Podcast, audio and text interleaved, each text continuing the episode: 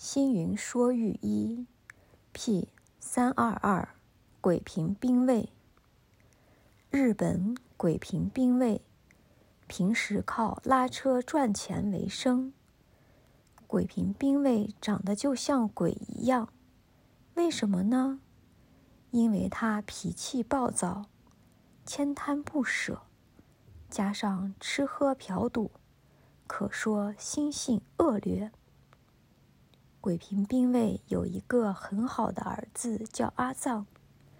阿藏从小就很仁慈有爱，讲话彬彬有礼，做事又很勤劳用心，完全跟父亲的个性不一样。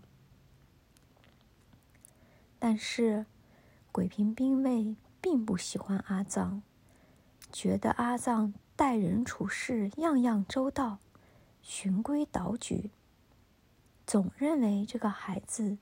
完全没有得到自己的遗传。虽然如此，阿藏并不因为父亲不喜欢就自暴自弃，反而更加努力读书、勤奋工作。有一天中午，阿藏将身上仅剩的钱买了便当，正走在路上时，突然想起。父亲每天中午都会经过这里。想到爱赌钱的父亲，如果赌输钱，一定没东西吃，又得饿着肚子拉车，心里感到很难过。于是，孝顺的阿藏决定将自己的便当留给父亲享用。遇到父亲，阿藏赶紧送上便当。说道：“爸爸，这个便当给您吃。”正在饥饿难当的鬼平兵卫，看到香喷喷的便当，也不管三七二十一，就把便当吃了。吃完之后，才问阿藏：“这个便当从哪里来的？”阿藏说：“是我的。”鬼平兵卫。你吃了吗？阿藏笑了笑，回道：“爸爸，我不要紧，中午饿一餐没有关系。”鬼平兵卫顿时心里一震，心想：“阿藏是个多么孝顺的儿子啊！把自己的午餐让我吃了，自己忍受挨饿。”像我这么坏的人，我的孩子这么关心我，实在令我感到惭愧。鬼平兵卫感动地摸摸阿藏的头，说：“孩子，爸爸很感谢你。”从此以后，鬼平兵卫一改往昔的恶行恶状，重新做人。不但口说好话，身做善事，也乐于助人。由于他的善行美德，大家都不再喊他鬼平兵卫，而称他佛平兵卫了。观世音菩萨普门品记载，观世音菩萨发愿，因众生根基。随缘度化。若有人因以童男童女身得度者，即现童男童女身而为说法。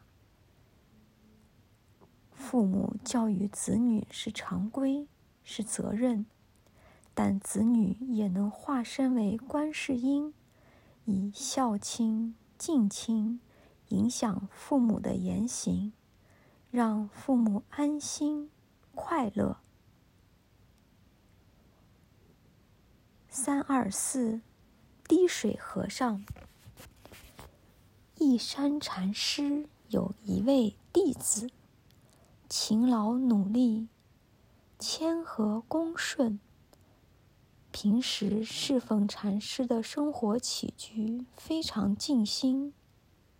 有一天，义山禅师要洗脚，徒弟去舀来一盆热水。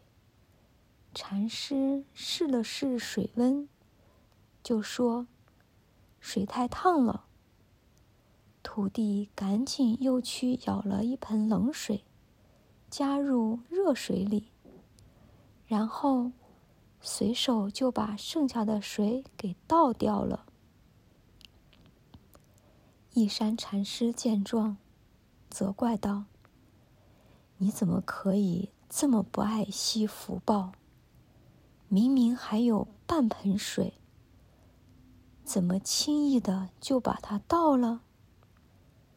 就算是一滴水，给了一个饥渴的人，他就能解渴；给了树木花草。”它就能生长，何况还有这么多的水呢？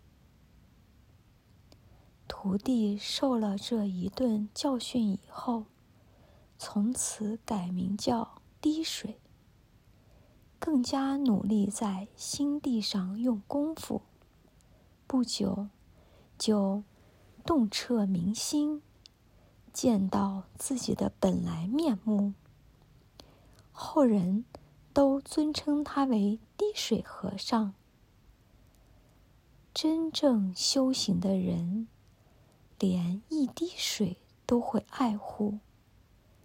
就像过去有位闪子菩萨，走路不敢用力，怕踏痛了大地；说话不敢大声，怕吵醒了熟睡的大地。